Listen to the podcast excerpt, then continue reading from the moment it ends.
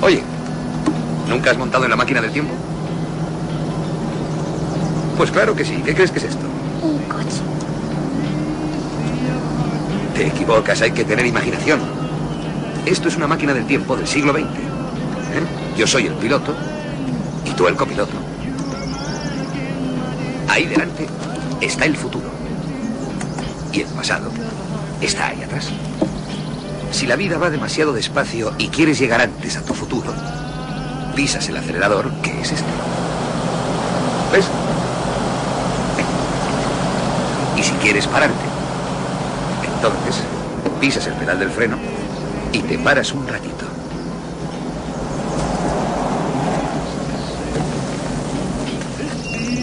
Esto es el presente, Philip. Disfruta de él mientras dure.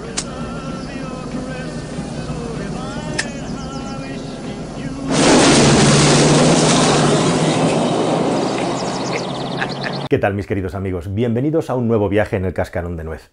Decía Albert Einstein una vez que le preguntaron por la relatividad explicada de una manera sencilla, que la relatividad simplemente es lo siguiente. Si tú te sientas cerca del chico o la chica que te gusta, una hora pueden parecer minutos, el tiempo vuela.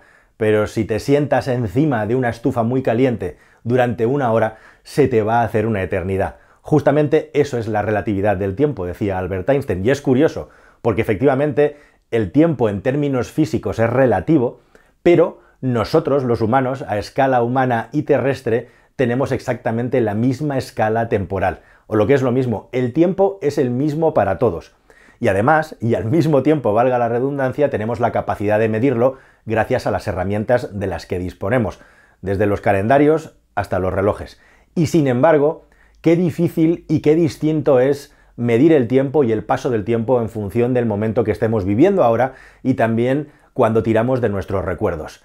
Y en este vídeo vamos a intentar hablar de eso, del tiempo, del tiempo en la dimensión del presente, la dimensión del pasado y también la dimensión del futuro, porque el tiempo tiene muchas trampas y aunque parece sencillo de explicar, esa sensación de aceleración del tiempo que experimentamos a medida que nos vamos haciendo mayores y que acelera todavía más, especialmente a partir de los 40 años, y todavía más a partir de la vejez, tiene una serie de explicaciones que están muy bien estudiadas por la ciencia, pero que pueden entrar en contradicción al mismo tiempo con cosas que sentimos que nos ocurren en el momento presente.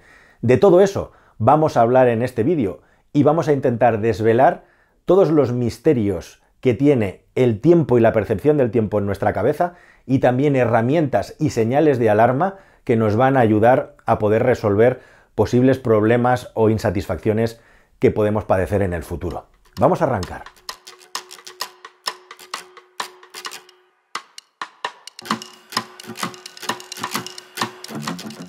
Bueno, como os he dicho al principio, ¿por qué sentimos esa aceleración del tiempo a medida que nos vamos haciendo mayores? Según la ciencia se empieza a experimentar con toda su intensidad a partir de los 40 años en adelante, pero personas que tienen 50 te dirán que el tiempo les pasa aún más rápido que a los de 40, los de 60 más de los de 50 y así consecutivamente.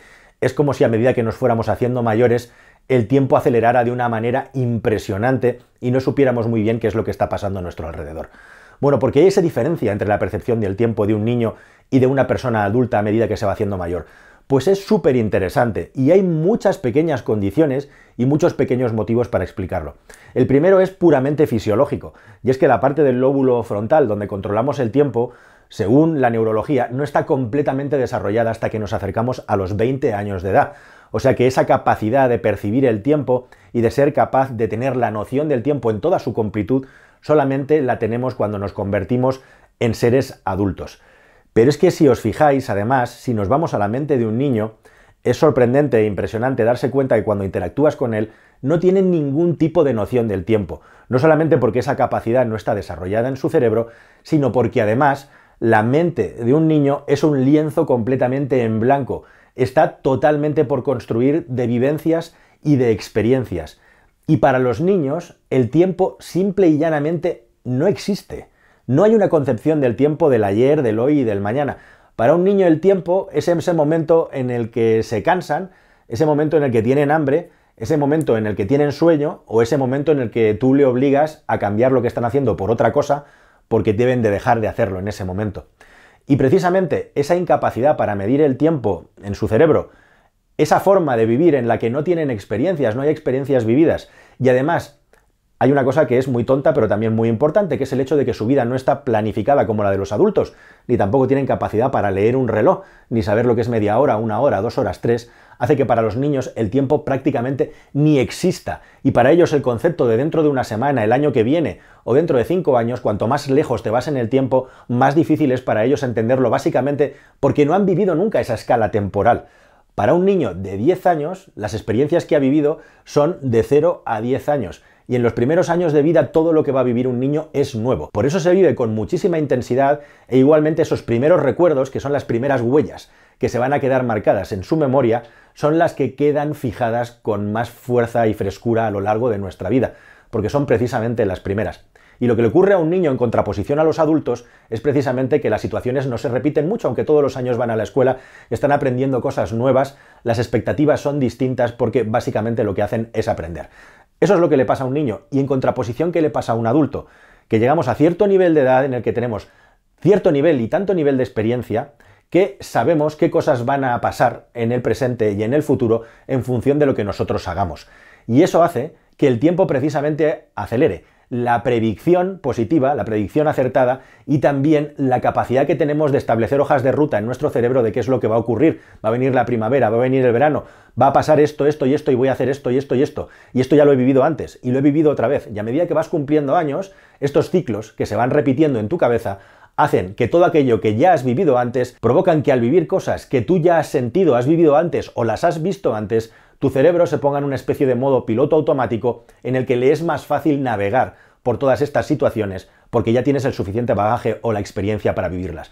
Y justamente esa es la clave de la aceleración del tiempo cuando llegamos a ciertas edades. Y de repente no son solo las estaciones, no son solo los ciclos económicos, no son solo las modas, no son solo situaciones que hemos vivido nosotros de niño y que intentamos inculcar y educar a los jóvenes sin mucho éxito normalmente, es que todo lo que pasa a nuestro alrededor ya lo hemos vivido antes. Y eso todavía es mayor y más intenso si nuestra vida es rutinaria y cada día tenemos unas tareas típicas que hacer que se van repitiendo por días, por semanas, por meses, por años.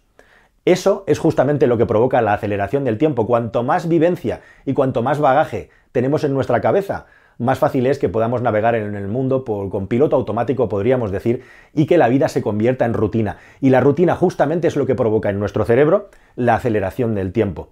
Esto se puede explicar con muchos ejemplos que son muy interesantes, pero tened en cuenta para terminar con esta parte, con esta explicación médico-científica del asunto de la percepción del tiempo, que un niño que ha vivido 5 o 10 años no ha vivido una porción importante de su vida todavía, pero una persona que ha vivido 50 o 60 años probablemente ya ha tenido más vivencias y experiencias que las nuevas que va a tener en los años que le quedan de vida. Por lo tanto, ahí reside la clave por la que esas personas navegan por la vida con una hoja de ruta tan bien escrita, tan bien diseñada ya, que hay muy pocas cosas que le puedan sorprender y le puedan llamar la atención. Y seguramente estarás pensando, y con razón, que justamente intentar evitar esta rutina es una de las claves para poder frenar esta aceleración del tiempo. Y estás en lo cierto. Pero antes de eso, déjame que te explique una pequeña paradoja que es muy interesante y que nos puede dar las armas que al final del vídeo vamos a intentar compartir para que esto no suceda o al menos suceda menos. Y es que yo creo que esto nos explica bien, y es una de las paradojas del tiempo que parece muy simple pero no es tan sencillo. Tenemos dos formas básicamente de medir el tiempo, que es lo que estamos viviendo ahora, tres sería lo correcto. Pero lo importante son las dos primeras. El presente, lo que estamos viviendo ahora, cómo percibimos lo que hemos vivido y cómo esperamos que sea lo que viene en el futuro. ¿Cómo esperamos que sea lo que viene en el futuro? Eh, es negativo, básicamente. Es algo negativo para nuestra cabeza y ahora os voy a explicar por qué. Pero lo importante es que cuando vivimos el presente es muy interesante que todo aquello que es para nosotros negativo, eh, molesto, no queremos juntarnos con alguien, doloroso, todo eso provoca que el tiempo se ralentice, lo de la estufa en el culo, ¿recuerdas? Mientras todo aquello que es positivo, alegre, todo aquello que nos satisface, una buena comida con los amigos, siempre hace que el tiempo pase volando. Lo de estar cerca del enamorado o la enamorada, ¿te acuerdas? Entonces, es curioso cómo cuando nos sentimos bien, estamos contentos, estamos divertidos haciendo algo, nunca va a ser suficiente el tiempo, siempre nos va a parecer poco en ese momento en concreto. Pero luego, cuando tengamos un recuerdo, es curioso cómo esa vivencia positiva o esas vivencias positivas que hemos vivido las vamos a recordar con mucha intensidad y nos va a dar la sensación de que ese tiempo fue vivido con mucha intensidad, o lo que es lo mismo, que ese tiempo se ralentizó, porque tuvimos ahí unas vivencias buenas que se han quedado en nuestra cabeza. Mientras que si estamos haciendo algo tedioso, estamos haciendo algo aburrido, algo doloroso, nuestra cabeza va a tender en principio a olvidarlo, y la sensación a largo plazo, es decir, en la memoria, es que eso aburrido, tedioso, molesto, no fue nada en nuestra vida y por lo tanto tendremos un agujero. ¿A quién no le ha pasado ya a los que tenemos cierta edad que de repente los años van pasando y ya no sabes qué, hiciste en 2013, 2015 o en 2008, 2007? No tienes ni idea, mientras que cuando eras joven recuerdas vívidamente cada uno de los años de tu vida, qué es lo que te pasó y qué es lo que hiciste. Y esa es la trampa o la clave del tiempo. Es curioso que cuando estás metido en algo positivo o que te implica tener todos los ojos y los sentidos metido en ello, el tiempo acelera pero la sensación que tienes a posteriori es que hayas vivido muchas cosas, que el tiempo fue más lento y viceversa. Dejadme que os lo explique eh, con un par de ejemplos muy interesantes. Bueno, para mí hay un ejemplo personal que me, gusta mucho. Algunos hablan del asunto de las vacaciones, del teorema de las vacaciones. A mí me gusta la teoría de la ruta. Y la teoría de la ruta sirve para visitar un edificio, para hacer una ruta por el campo en bicicleta o andando, o para hacer un viaje de 800 kilómetros. Da igual. Piénsalo, a ti no te ha pasado lo siguiente, verás. Eh, cuando tienes que ir a un sitio desconocido, que no has ido nunca en tu vida antes, si eres tú el que conduce o eres tú la persona que se tiene que guiar hasta llegar al lugar, imagina un edificio, a mí me pasa mucho, y yo quería compartirlo contigo, no sé si a ti te pasa también, que si llegas a la primera, aunque te cueste, tienes que poner todos tus sentidos en moverte por los pasillos del edificio, subir escaleras, bajar, hasta llegar a la puerta que estabas buscando. ¿A ti no te parece que en el viaje de vuelta, sea en un edificio, sea en una ruta por el campo, o sea en un viaje conduciendo, el viaje de vuelta siempre parece más corto que el viaje de ida. A mí me parece clarísimo y es una percepción clarísima. Una vez que vuelves, ya tienes en tu cerebro una pequeña hoja de ruta, una serie de pistas, unos garbancitos, una guía para volver porque esa experiencia ya la has tenido.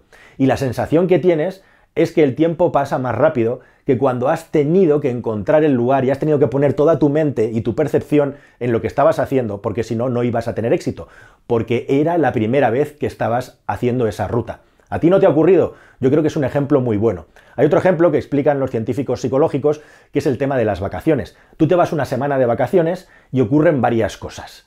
La primera de todas es que los primeros días de vacaciones el tiempo parece que pasa que ha pasado mucho más lento que los últimos días, porque has cambiado completamente las rutinas en las que estabas viviendo. Y una vez que has cambiado las rutinas, lo que ocurre es que se acaba convirtiendo en una rutina la vacación y el tiempo empieza a acelerar. Y los últimos días de vacaciones te pasan volando, mientras que los primeros los saboreaste intensamente. ¿Verdad que eso pasa también? Pero es que pasa un segundo fenómeno muy curioso. Tú te vas una semana, 15 días o un mes fuera de casa y cuando vuelves a casa esa casa parece que lleva deshabitada un año o diez años y estás entrando en un sitio nuevo que parece que, bueno, poco a poco menos que lo estás descubriendo una vez que metes la llave en la cerradura y abres la puerta. ¿A ti no te ha pasado tampoco eso?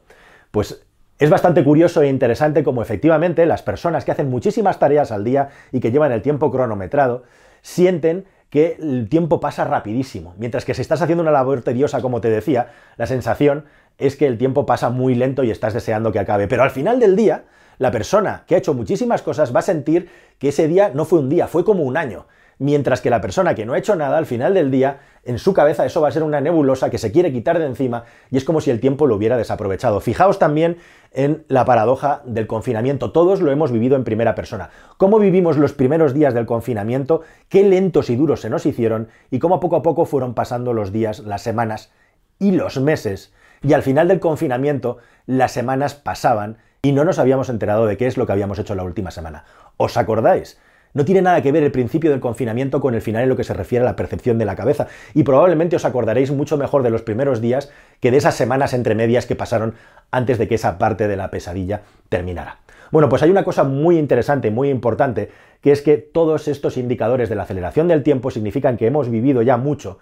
Y no es ni bueno ni malo, es una parte de la vida. Pero sí que es muy importante que llenemos nuestra vida de experiencias y de situaciones nuevas. Se habla eso de salir de la zona de confort, ya sé que es un tópico, autoayuda, etcétera, que suena ya demasiado manido, pero si os fijáis, nosotros estamos programados para el mínimo esfuerzo y a nuestro cerebro le gusta eh, tener rutinas porque así ahorramos energía y estamos programados para eso. Y por eso nos da mucha pereza hacer cosas distintas, hacer cosas nuevas, salir a probar cosas nuevas, porque digo, pues yo con lo a gusto que estoy, lo tranquilo que estoy, nos fuerza, nos está provocando que nuestra cabeza tenga que consumir más energía y fijar más la atención, y nos da pereza. Pero justamente en llenar la cabeza y la vida de experiencias nuevas está la capacidad de poder ralentizar el tiempo y sobre todo la memoria y los recuerdos aprehendiendo cosas nuevas.